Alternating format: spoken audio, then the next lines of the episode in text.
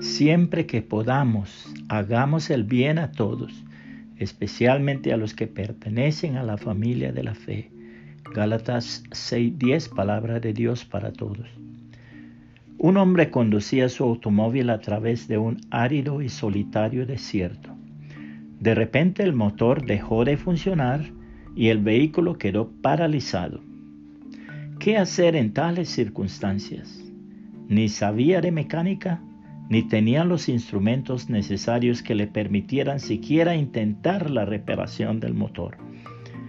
Miraba a su derredor y no alcanzaba a descubrir un sitio hacia donde dirigirse en solicitud de ayuda.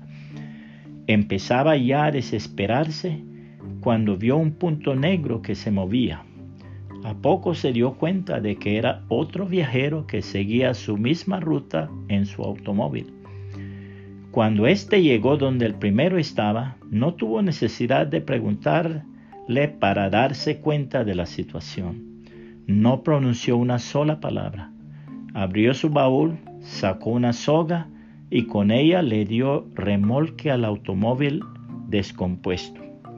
Lo llevó a un taller, buscó un mecánico e hizo que le arreglaran el automóvil.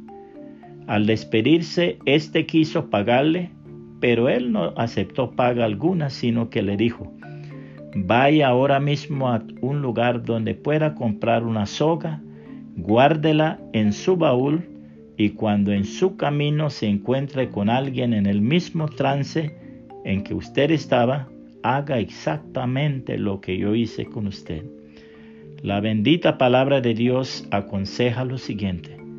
Aquí en la tierra no tenemos un hogar permanente porque esperamos la ciudad venidera.